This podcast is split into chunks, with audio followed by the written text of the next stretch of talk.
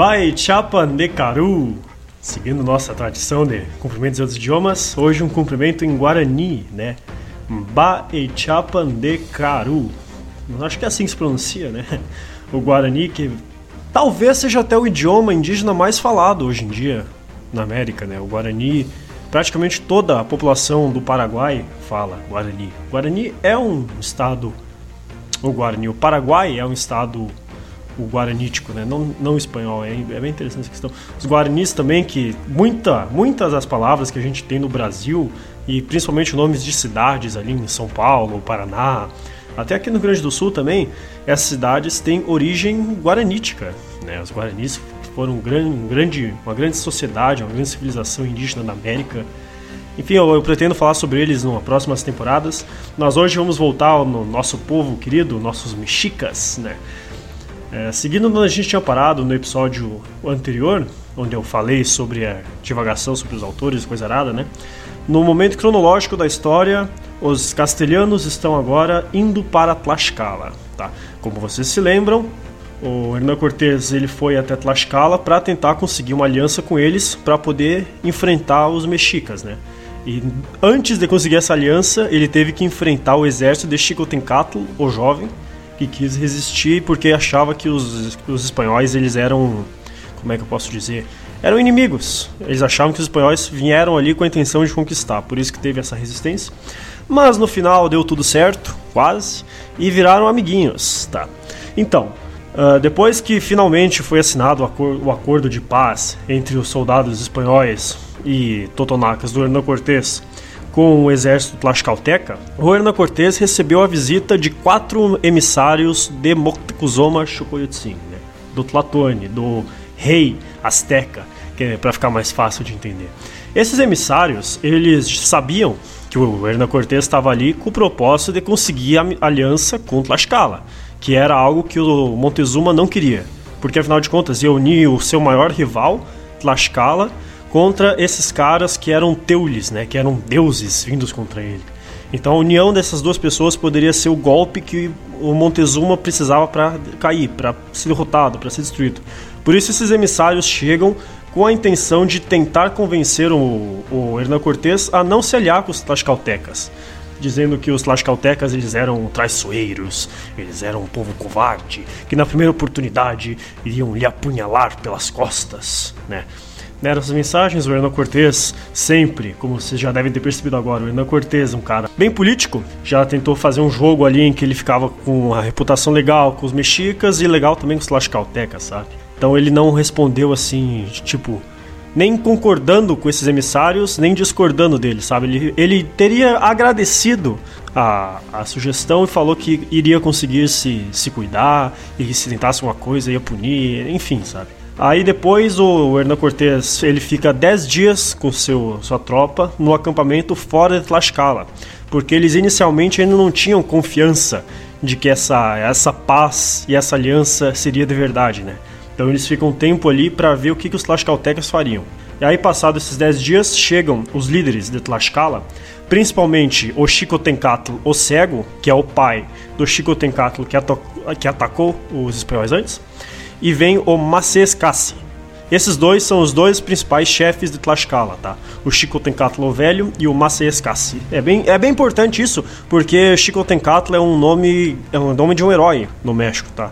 A cidade de Tlaxcala tem lá, eu, eu pesquisei aqui no, no Google Earth a cidade para ver, tem uma escola chamada Xicotencatl, tem uma praça lá chamada Xicotencatl. Até parece que tem um filme da história do Xicotencatl, tá? É bem, é bem legal, eles dão bastante valor a essa história, cultura deles, né?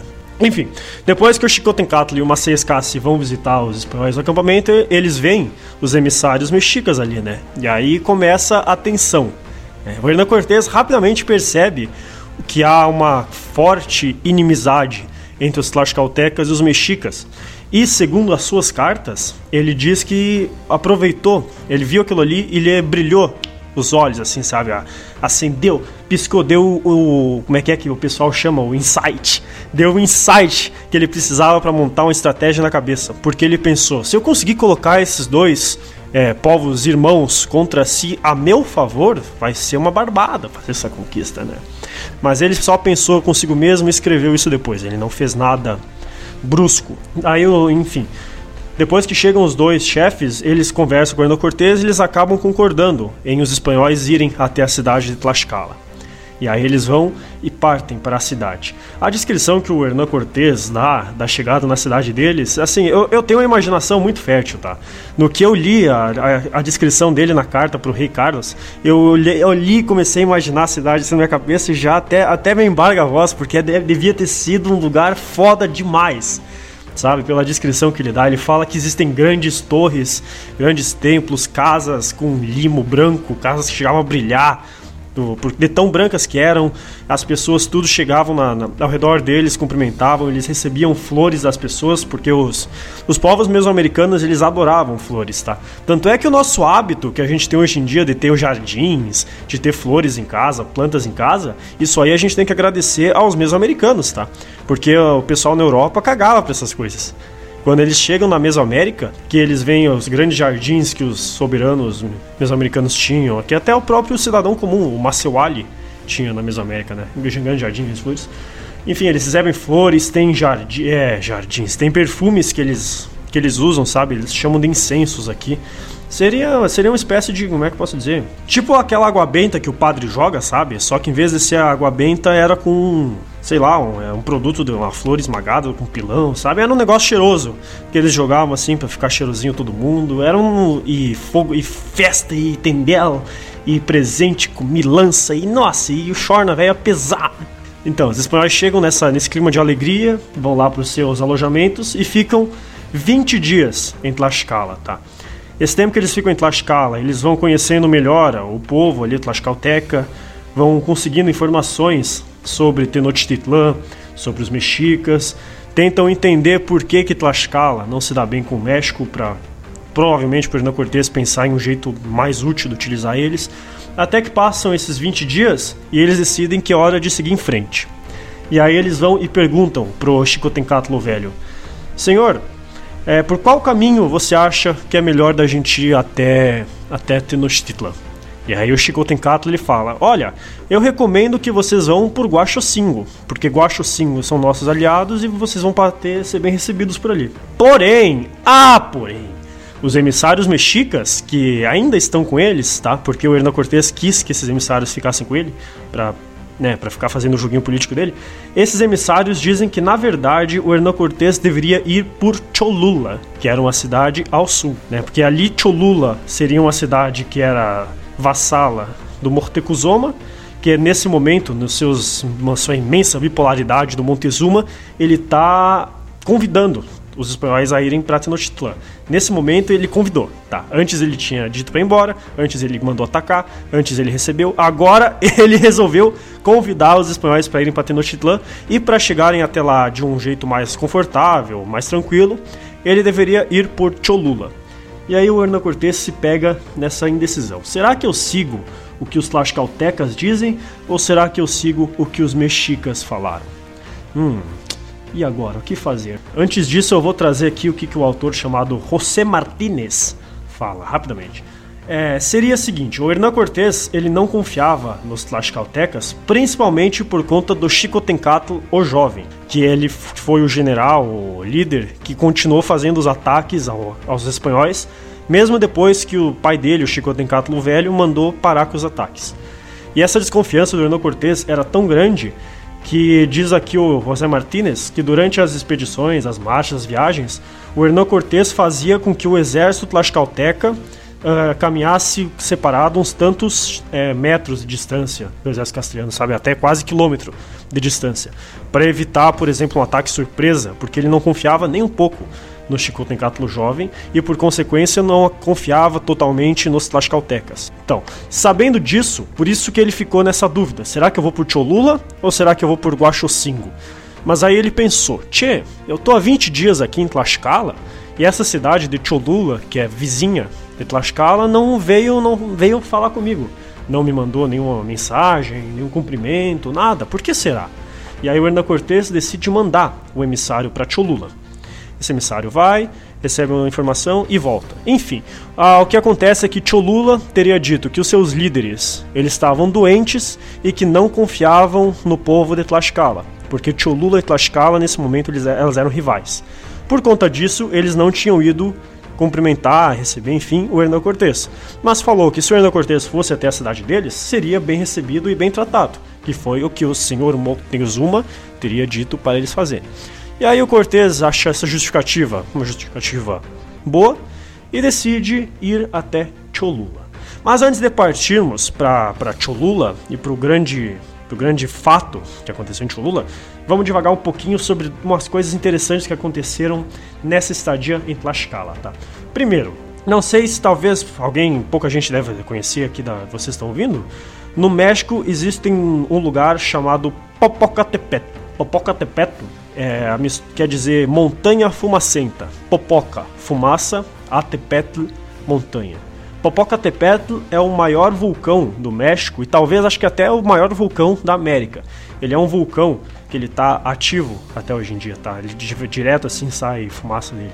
Tanto é que se vocês botarem aí na, no Google Imagens Puebla, a cidade de Puebla, com certeza vai aparecer fotos da cidade com vulcão no fundo, sabe? É um lugar bem legal, até queria ir lá subir o vulcão.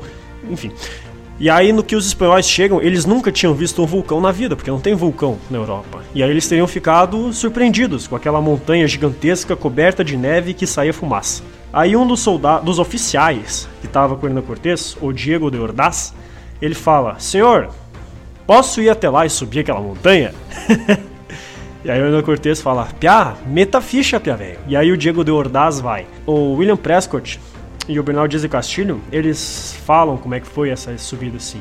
Seria o seguinte, os do, o eh, Diego de Ordaz foi com dois outros soldados e com mais alguns guias tlaxcaltecas para subir o vulcão. Eles começam a subida do vulcão e no meio do caminho o vulcão meio que entra em uma pequena erupção e começa a tremer e sair lava e coisa errada, e eles ficam apavorados no meio do vulcão. Só que, que nem diz o Bernal diz de Castilho, los espanhóis são tão corajosos, tão valientes homens, que acabam chegando ao cume del volcán. O Diego de Ordaz, mesmo passando por esse empecilho, eles chegam no, no topo do Popocatépetl e lá de cima eles teriam conseguido avistar a magnífica cidade de Tenochtitlan. Depois disso, Diego de Ordaz ia descer, ia fortalecer ainda mais a crença que os indígenas tinham de que os espanhóis eram deuses, porque afinal de contas o cara subiu o vulcão que todo mundo tinha medo. Esse cara é foda, esse cara é um deus. E o Diego de Ordaz também, a família Ordaz receberia o, um brasão de armas que era a representação do vulcão. Então, talvez se tem algum Ordaz aí na, na audiência ouvindo, saiba que o teu antepassado foi o primeiro uh, europeu a ver um vulcão ativo e subir, hein? Que orgulho. Ah, queria eu ser um mordaz. Eu sou um garcês. Errei por dois. Outro fato interessante que acontece em Tlaxcala é quando o Hernán Cortés decide visitar o Xicotencatl e o Maceiascassi para conhecer um pouco mais da cultura. E o, o, o começa a contar sobre a origem dos Tlaxcaltecas, como que eles chegaram a viver até o Vale de Tlaxcala, etc. E aí o Xicotencatl teria dito que antigamente existiam uma raça de gigantes que viviam em ali no, no centro do México, e esses gigantes eram pessoas feias e pessoas más, más, que foram punidas e todas foram mortas. E dos seus descendentes, que eram bebês, teria nascido o, o povo que daria origem aos Tlaxcaltecas. Ah, é mais ou menos isso aí o que o Bernal Castilho fala, tá? Aí você pensa, como assim, gigantes? O, o Castilho fala que no que o Chico fala isso, eles trazem para os espanhóis um osso que parece um fêmur, um osso de, de perna assim, que teria o tamanho do Bernal Dias de Castilho. Ou seja, bota aí o que? 1,75m de altura, um tamanho normal. Tem uma, uma lenda no México que é a, história dos Quinametsin. Quinametsin seria um povo de gigantes. Eu tentei ir mais a fundo, buscar mais fontes sobre isso aí, mas não consegui encontrar nada na internet, tá? Talvez se eu for no México algum dia eu consiga encontrar. Mas eu fiquei bem intrigado, porque eu queria saber que diabos de osso que é esse daí que eles tinham para dar origem a essa história dos gigantes, tá? É muito curioso, quem gosta de negócio assim meio sobrenatural, umas viagens dessas aí, tipo, eu assim, vai, vai talvez se interesse pelos Quinametsin, recomendo dar uma pesquisada. Outra coisa muito importante que acontece em Tlaxcala é que a partir de agora, todos os indígenas iriam chamar o Cortês de Malinche. Sim. Por quê? Porque afinal de contas, quem conversava com eles era a Malinche, a dona Marina.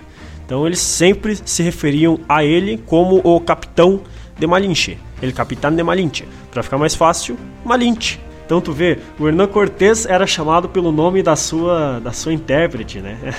e o pessoal conhece mais o Hernan Cortés e não a Malinche. Que nem eu falei no episódio dela, ela é a mulher mais importante da história da, da América, com certeza a história da conquista no México, e é negligenciada, né? É largada às caralhas. Agora hoje, atualmente não tanto mais, ela tem sido mais trazida ao debate acadêmico, mas durante séculos foi relegada ao, ao esquecimento, né? Enfim, tem mais um monte de coisa que acontece nesse tempo que eles estão em Tlaxcala, mas eu não vou falar porque se prolonga muito. Já deu aqui, ó, na minha contagem, 16 minutos e meio e eu nem comecei a falar do principal, né? Eu tô ficando igual o Peninha, pra quem não, não acompanha o canal do Peninha no YouTube, do Eduardo Bueno, que ele também começa devagar no meio das coisas, vira um show de horror, né? Mas é história isso aí. Tá, vamos pro que interessa nesse episódio, que é o massacre de Cholula. Esse, essa, esse evento, essa, de Cholula, ele tem umas quatro interpretações oficiais, tá?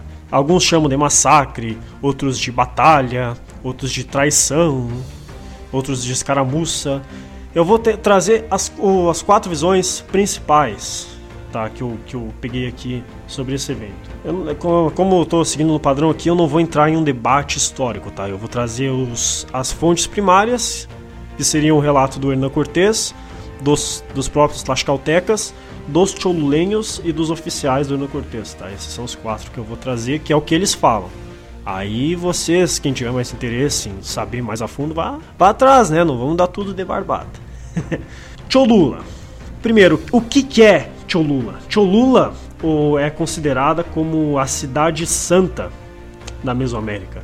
O Bernal Dias de Castilho fala que ela é como se fosse a Jerusalém da, da Mesoamérica, porque lá em Cholula existe a maior pirâmide do mundo em, em largura, que é a pirâmide de Quetzalcoatl. Até recomendo vocês pesquisarem também no YouTube, no, no, no Google, Cholula ou Quetzalcoatl ou pirâmide de, pirâmide de Cholula, como acharem melhor para vocês conferirem, que é um lugar foda demais. E sendo a, a onde o Quetzalcoatl teria passado para ensinar a civilização ao povo, eu vou falar mais sobre Quetzalcoatl em um episódio posterior, tá? Essa cidade teria sido um grande centro religioso onde muitos povos diferentes iriam ir para ter seus mini templos, tá? Desde os mexicas até os tlaxcaltecas, os tarascos, os zapotecas, enfim, uma galera, uma, uma gurizada ia se reunir em Cholula. E em, por consequência disso, por ser um lugar muito religioso, Cholula não teria um exército muito forte. Por isso que ela foi facilmente conquistada pelos mexicas. Apesar de que antes Cholula ela fazia parte de uma aliança com Tlaxcala. Não vou, enfim, isso aí é que tem que saber. Tlaxcala aí ia resistir, Cholula ia ser capturada. Por isso que as duas iam virar hostis uma à outra. Aí o Hernan Cortés e seus espanhóis e seus aliados totonacas e agora aliados tlaxcaltecas decidem ir por Cholula, né? Fazia viagem para o México passando por Cholula, como havia sido recomendado pelo, pelos mexicas. No que chegam em Cholula, eles já falam: ó, oh, vocês estão com esses tlaxcaltecas aí, a gente não vai com a cara desses loucos. Deixa eles fora da cidade. E aí o Cortez teria deixado eles de, de lado ali, tá? A, a própria quantidade de tlaxcaltecas que estava com os espanhóis é um pouco questionável. Porque tem uns relatos que falam que eles estavam com 10 mil, outros que eles estavam com 5, outros dizem que eles estavam com mil, sabe? O que importa é que os, todos os tlaxcaltecas ficaram lado de fora da cidade, enquanto os espanhóis e os totonacas entraram. Ou seja, teriam então, digamos, 600, 800 aliados dos espanhóis dentro de Cholula, tá? Vamos botar nessa estimativa. Eles chegam na cidade, também são bem cumprimentados e tudo mais. Até isso aí é um consenso, tá? Até esse momento, é tudo, todas as versões concordam que eles chegam e são bem recebidos. Aí temos a primeira versão, tá? A versão do Hernan Cortés. A versão do Hernan Cortés e dos seus oficiais, ela começa semelhante. Ela, eles dizem que eles chegaram, foram bem recebidos, só que com o passar dos, do, dos dias, os chefes da cidade pararam de tratar eles bem, começaram a não enviar mais comida e a não mais visitar. No terceiro dia, eles não teriam recebido visita nenhuma e todas as pessoas da cidade evitavam o contato com os espanhóis, até mesmo evitavam olhar para eles, tá? Eles começam a achar tudo muito suspeito. Nesse momento, teria vindo o, os, os aliados deles, Totonacas, dizendo que viram pela cidade armadilhas construídas no chão. Essas armadilhas seriam buracos com, com estacas e cobertos de palha, feitos para que os cavalos caíssem dentro. Além disso, eles teriam visto na cidade também barricadas e pequenas estruturas defensivas, assim, no, em cima de, das casas, sabe? Onde os arqueiros poderiam ficar, por exemplo, para atacar eles. Além disso, os Tlaxcaltecas que estavam lá fora iam conseguir se infiltrar alguns deles na cidade e falar para o Hernán Cortés que eles viram que na noite anterior os Cholul Cholultecas teriam sacrificado oito crianças para Huitzilopochtli, que é o deus da guerra. Eles falaram que esse sacrifício das crianças só queria dizer uma coisa. Os cholulenhos, os cholultecas, eles estavam se preparando para atacar os espanhóis na trairagem. Aí o Hernán Cortés começa a ficar suspeito, ele não acredita 100% no que dizem, tá? Ele começa a suspeitar, ele não leva aquilo que ele ouviu como verdade absoluta. O pessoal devia levar, fazer que nem o Cortés, tá? O pessoal hoje em dia recebe qualquer bobagem aí, no, qualquer fake news no WhatsApp já acredita. Imagina o Hernan Cortez, né? O Hernan Cortez, não, não, o pessoal falava para ele, ó, oh, Tieto, vão te matar, e ele duvidava, ele se perguntava, será que é verdade? Estão visando mais céticos no mundo. Ah, aí ele fica na dúvida até que acontece um, o evento principal. Uma da, das esposas dos, do che, dos chefes da cidade, não tem o nome dela nem do chefe, ela teria visto a Malinche chegando com eles e teria sentido um pouco de pena da Malinche, porque supostamente a Malinche era uma jovem linda, tá? Uma jovem muito bonita, muito atraente, que botava muito respeito, não só com os indígenas, mas também com os espanhóis. E essa senhora ela teria ficado com pena da Malinche porque ela não queria que a Malinche fosse morta com os espanhóis nesse, nesse combate. E aí então ela teria ido visitar a Malinche de noite e oferecer um refúgio para ela, para que a Malinche se mudasse, fugisse com essa senhora. Ela iria se casar com o filho dela e assim ela conseguiria sobreviver ao ataque. A Malinche ela provavelmente aprendeu isso com Cortez, mas ela teria dissimulado, ela teria fingido que queria fugir mesmo, coisa nada, para pegar informações dessa senhora. Depois que ela teve todas as informações que ela precisava, ela saiu e falou tudo para Hernan Cortez. Ela contou para ele tudo o que a senhora tinha falado. E aí o Hernan Cortez ele ouve, teria ficado com certeza apavorado, né? Imagina. E aí convoca aquela senhora. Ele chama, ela chega e fala a mesma coisa que ela disse para Malinche para ele. Que seria o seguinte: Montezuma falou para nós: vocês vão fazer uma emboscada e vão matar esses loucos. Recebam eles na cidade e quando eles estiverem, quando estiverem com a guarda baixa, vocês os apunhalam. Para garantir, eu vou enviar 20 mil soldados mexicas, Ocelotl, para ajudar vocês. Esses 20 mil soldados eles estariam posicionados fora da cidade, em uma ravina. E a emboscada ia ser quando os espanhóis estivessem saindo para Tenochtitlan.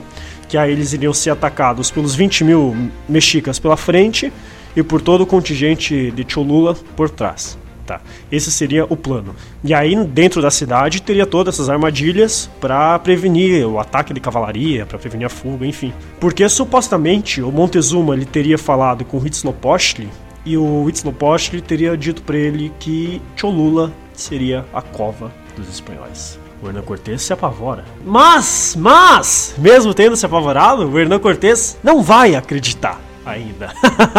ele ainda vai ficar com dúvidas. Será que verdade querem me matar?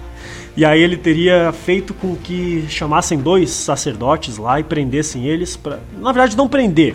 A versão do, do, do Cortés e do Castilho fala que foi, foi bem amistoso. Ele convocou e conversou, conversou civilizadamente com o sacerdote que falou a mesma coisa para eles, ó, vocês vão ser atacados. Isso acho que vai ter que ficar pra semana que vem, hein, gente. Puta, sinto muito. Semana que vem, então, eu vou falar para vocês como é que foi o massacre, a batalha, o conflito. Porque vocês não querem ficar me ouvindo falar por mais, o que, meia hora? é o que vai levar para eu falar das versões, tá? Até aí, isso que eu falei até agora de Cholula seria o que o pessoal acredita que é. Acredita não, seria o que é comum em todas as versões, tá? A única coisa que difere entre elas é que o, o, na versão do Hernan Cortés, tudo isso teria sido uma armadilha, tá? Na versão de Tlaxcala foi por conta do emissário, e na versão Cholula seria um ataque surpresa. Mas eu vou falar melhor no próximo episódio, tá? Aqui tá muito, muito grandão já. É isso aí, gurizada. Não esqueçam de me seguir no Instagram, arroba Dicas, bibliografia, referência, tudo aí tá na descrição do episódio. E não se esqueçam sempre de pensar historicamente, tá? Isso tudo que eu, que eu falo aqui não é para vocês levarem como curiosidade. Ah, não, você sabia que o, o, aconteceu um massacre lá na cidade de Cholula, no México? Não, vocês têm que ouvir isso aí e compreender qual foi a importância disso para a criação não só do México, mas para a constituição do continente americano, tá? Mas eu vou entrar nesse assunto mais para frente também. Continue acompanhando aí. Valeu, falou.